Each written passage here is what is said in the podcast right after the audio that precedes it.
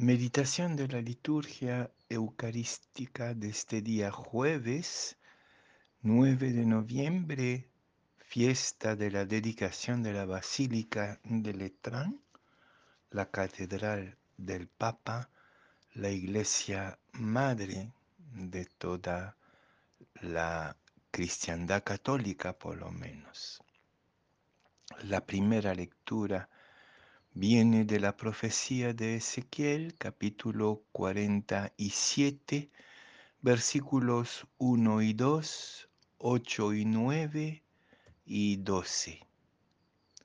La segunda lectura de la primera carta a los Corintios, capítulo 3, versículos 9c a 11 y 16, 17 y el Evangelio es de San Juan, capítulo 2, versículos 13 a 22.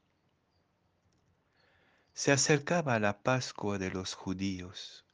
Jesús subió a Jerusalén y encontró en el templo a los vendedores de bueyes, ovejas y palomas y a los cambistas sentados, y haciendo un azote de cordeles, los echó a todos del templo, ovejas y bueyes, y a los cambistas les esparció las monedas y les volcó las mesas, y a los que vendían palomas les dijo, quiten esto de aquí no conviertan en un mercado la casa de mi Padre. Sus discípulos se acordaron de lo que está escrito, el celo de tu casa me devora. Entonces intervinieron los judíos y le preguntaron, ¿qué signos nos muestras para obrar así? Jesús contestó, destruyan este templo y en tres días lo levantaré. Los judíos replicaron, cuarenta y seis años ha costado construir este templo. ¿Y tú lo vas a levantar en tres días? Pero él hablaba del templo de su cuerpo. Y cuando resucitó de entre los muertos, los discípulos se acordaron de lo que había dicho y dieron fe a la escritura y a la palabra que había dicho Jesús. La experiencia religiosa y sus mecanismos de separación de lo sagrado y de lo profano son probablemente las manifestaciones más antiguas, más primitivas de la cultura, de lo humano. Son poquísimos los pueblos que no han ido construyendo estos sistemas religiosos que buscan dar sentido a lo que aparentemente no lo tiene. Hoy día celebramos la fiesta de la dedicación de la Basílica de Letrán, que es la Catedral del Papa, simbólicamente el corazón de la cristiandad, por lo menos de la Iglesia católica, lo que hace nuestra unidad simbólica. Creo que es la oportunidad de preguntarnos qué significa para nosotros cristianos del siglo XXI, que se supone que hemos sido instruidos por el Evangelio, qué significa para nosotros esta experiencia originaria de la humanidad que llamamos la religión y muy particularmente qué es para nosotros cristianos, discípulos y discípulas de Jesús, lo sagrado y lo profano. En todas las grandes religiones, con manifestaciones y simbólicas diferentes, se suele separar lo sagrado es decir, lo divino, lo que participa de lo eterno, de lo espiritual, y lo profano, que sería la cotidianidad, la banalidad de la realidad histórica, lo que en sí no tendría sentido si no lo sacralizáramos. Pero las lecturas de hoy nos hacen entrar en otra manera de plantear lo sagrado y lo profano, y lo podríamos resumir desde la perspectiva del Evangelio en una sola fórmula. Lo profano es sagrado y lo sagrado es lo profano. El hecho que nosotros creemos en un Dios no separado, sino encarnado, que hizo su morada en medio de la humanidad, de la creación, de la historia, hace que esta separación tradicional de todas las culturas se vuelve obsoleta de cierta manera. ¿Cuál es para nosotros el rol de la religión y dónde encontramos el sentido y lo sagrado? Creo que las tres lecturas de hoy nos iluminan sobre tres novedades. Primero, que los espacios sagrados como son los templos, pero más ampliamente la religión, lo que tiene que producir es vida y salud plena, felicidad.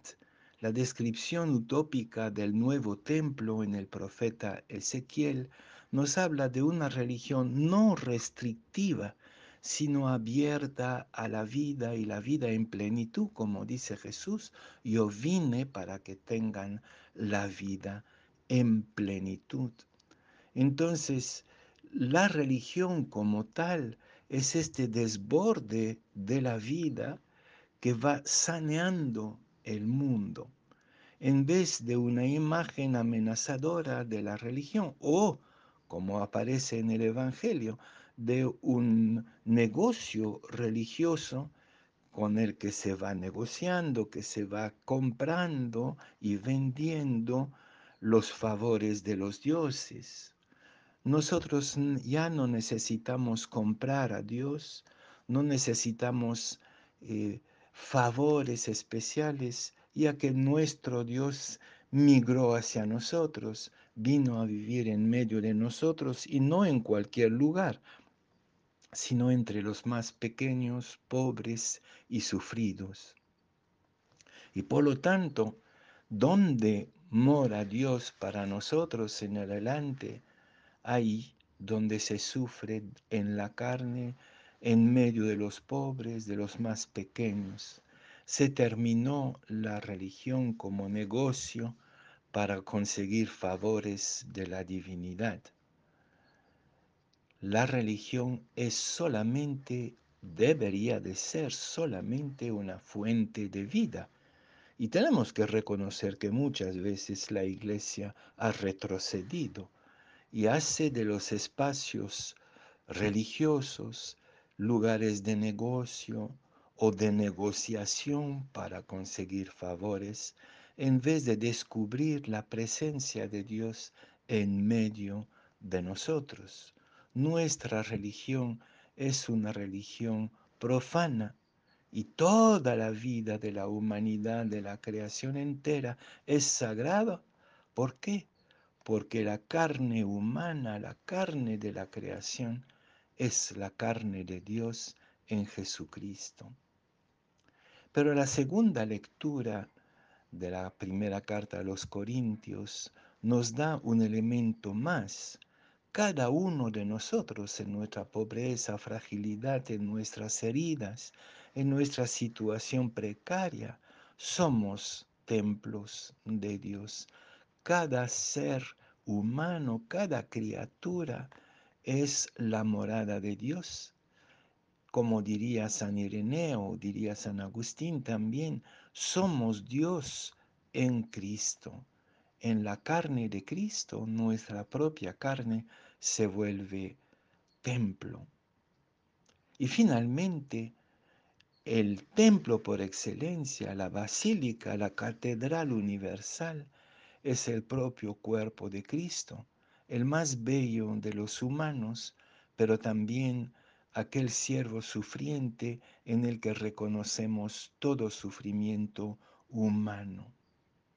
Y por lo tanto, la gran catedral universal, el gran lugar de convergencia de todos los anhelos espirituales de los discípulos y discípulas de Jesús, es esta carne universal que duele, que sufre, que gime, que está despreciada y aplastada en todos los lugares donde se violenta al ser humano. Una religión de vida, de sanación, un agua que da fruto y fruto de plenitud, vida en plenitud.